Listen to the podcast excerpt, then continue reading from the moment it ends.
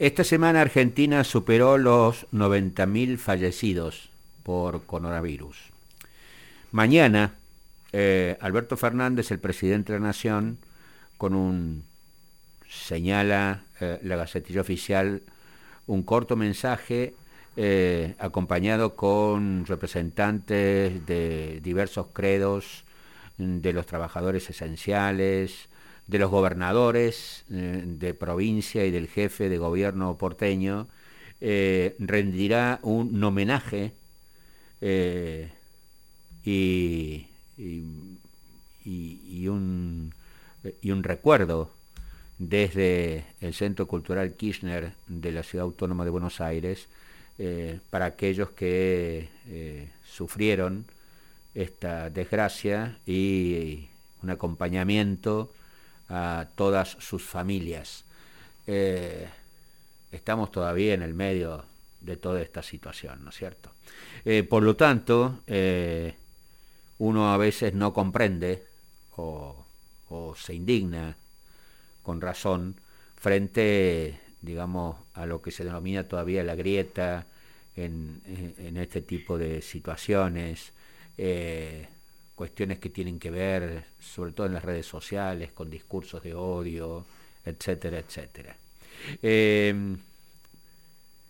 releyendo eh, la serie de publicaciones en relación a lo que opina la gente sobre las vacunas, sobre eh, lo que, a lo que nos estamos refiriendo, uno lee en la web de los SRT, cba24n.com.ar, un artículo de nuestro analista de opinión pública, Norman Berra, referido precisamente a estas cuestiones.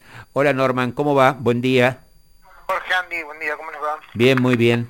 Eh, estaba leyendo tu, columna de esta semana en cba24n.com.ar y, eh, bueno, hay algunos datos sorpresivos. ¿Por qué no nos o por lo menos para mí, que, creía que a esta altura algunas cosas ya habían sido superadas, pero eh, no son tantas, y al mismo tiempo sorpresivas a favor, en el sentido de que a pesar de todas las campañas en contra, hay una inmensa mayoría de los argentinos que creen las vacunas y que está dispuesto a vacunarse, etcétera, ¿no?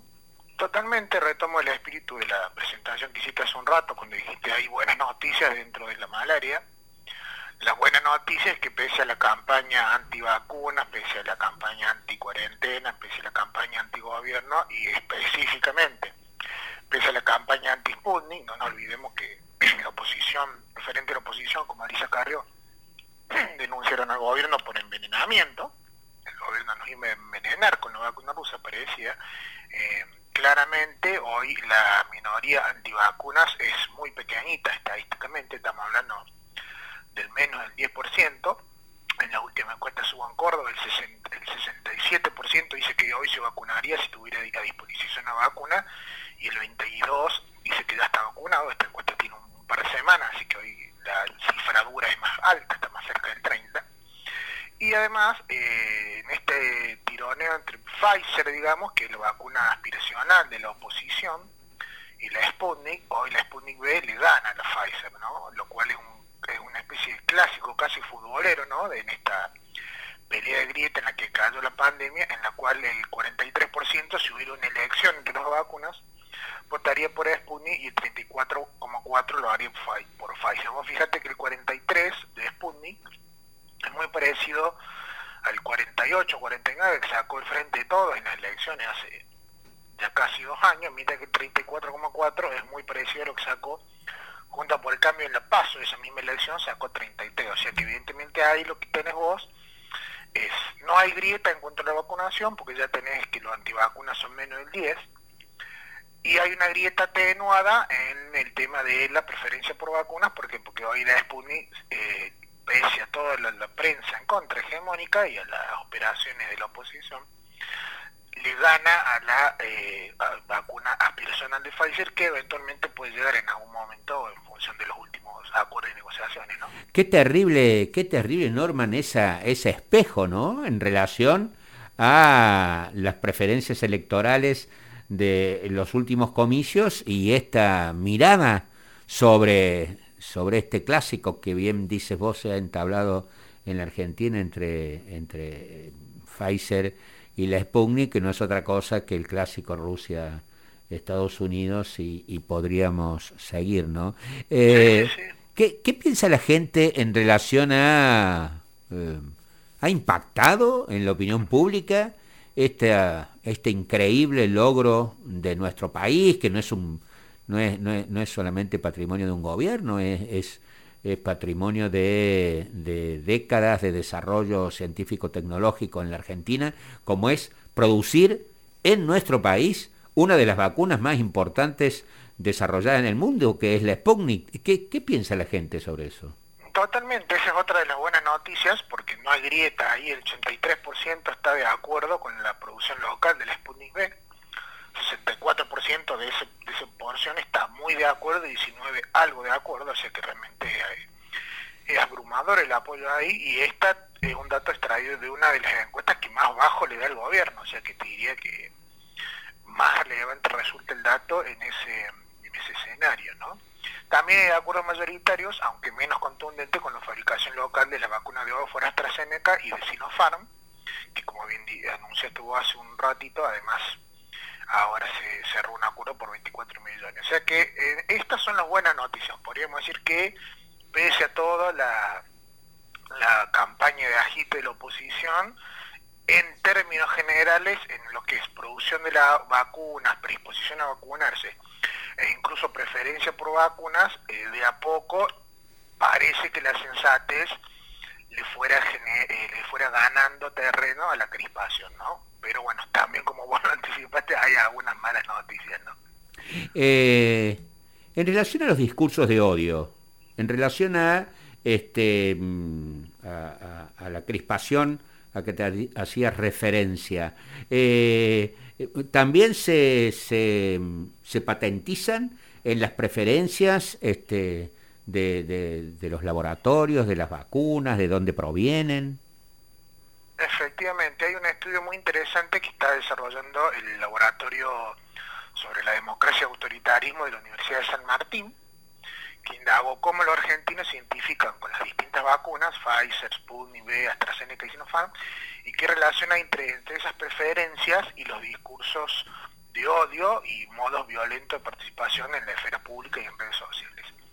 Fíjate que uno de los datos más fuertes del estudio, que está todavía en desarrollo, yo he pedido el informe, pero bueno, todavía están, todavía están en una fase preliminar de investigación, entre eligen o prefieren la vacuna Pfizer, 45,8 aprueba y promueve discurso de odio, mientras que 42,7 lo desaprueba.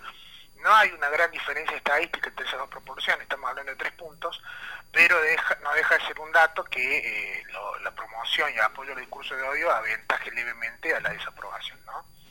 En cambio, en las demás vacunas, vos fíjate que sucede lo contrario. Entre quienes prefieren AstraZeneca, 41 promueve los discursos de odio, casi 50 lo rechaza, y entre quienes se inclinan por Sputnik V, solo 14% aprueba los discursos de odio, 71% lo rechaza y entre quienes prefieren Sinopharm apenas 22 se muestra afín a los discursos de odio y 68 lo rechaza.